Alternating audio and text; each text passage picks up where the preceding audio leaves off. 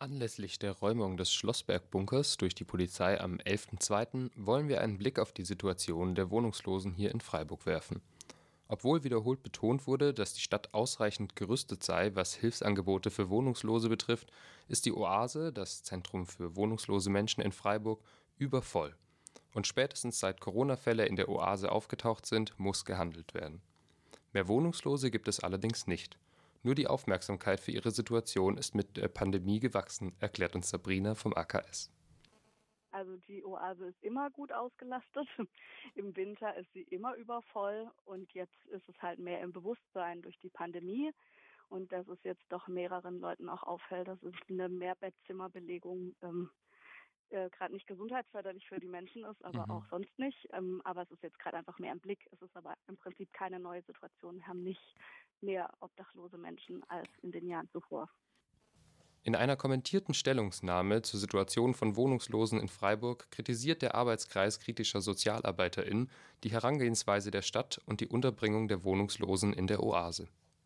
Also unsere Kritik ist, ähm, dass die äh, aktuelle, das aktuelle Konzept der Wohnungslosenhilfe, in dem Menschen ähm, in der Notunterkunft äh, untergebracht sind, wo sie eben häufig in Mehrbettzimmern untergebracht sind, ähm, und danach auch in Wohnheimen, wo sie aber immerhin weiterhin ähm, befristet, zeitlich befristet, gemeinsam Küche, Bad nutzen, also ein bisschen WG-Feeling ähm, und da auf ihre Wohnfähigkeit getestet werden, ähm, mhm. dass das einfach nicht den Menschen gerecht wird und deren Bedürfnissen.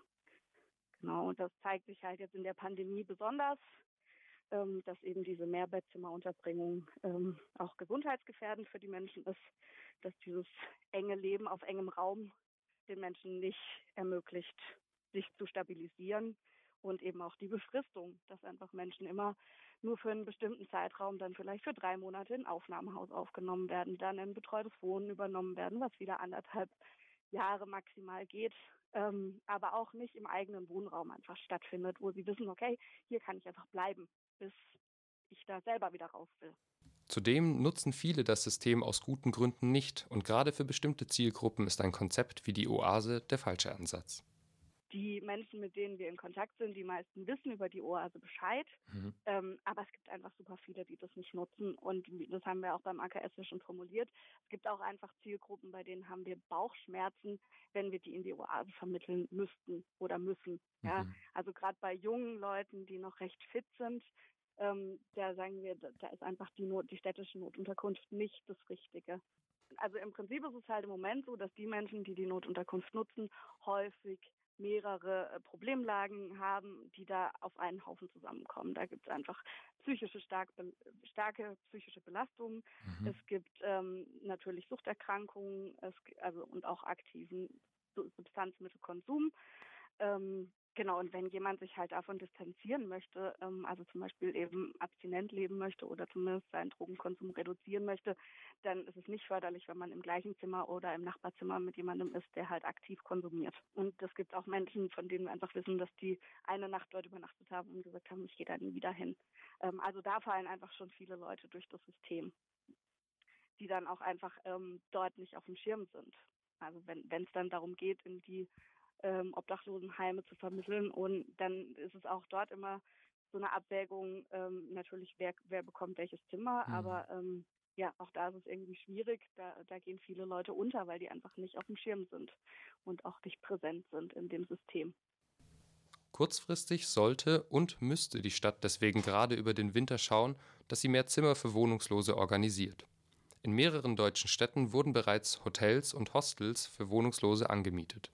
Sogenannte Aufnahmehäuser haben allein durch die kurze Verweildauer wenig Chancen, die wohnungslosen Menschen effektiv zu unterstützen. Dabei gibt es gute alternative Konzepte. Ein Ansatz wäre zum Beispiel das Housing First Konzept. Ja, also das ist eben dieser ähm, Housing First Ansatz, der mhm.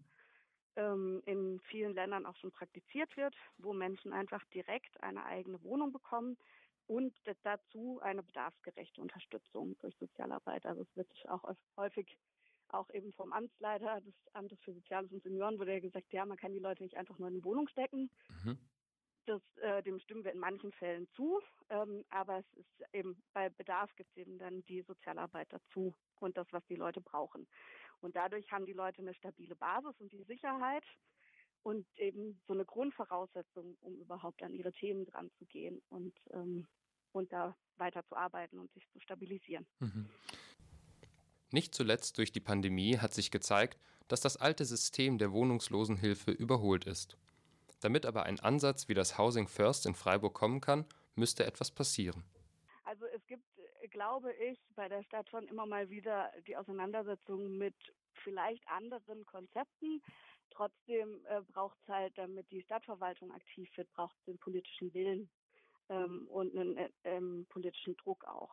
Ähm, genau, das ist so das, wo ich denke, der, der Auftrag muss halt ganz klar sein, an die Stadtverwaltung äh, dieses Konzept zu überdenken und ein neues zu schaffen, sich vielleicht auch mal gezielt eben Modelle anzugucken, jetzt zum Beispiel auch in Karlsruhe, ähm, die auch ähnlich dieses Housing First ähm, Prinzip fahren ähm, und da sich einfach daran zu orientieren.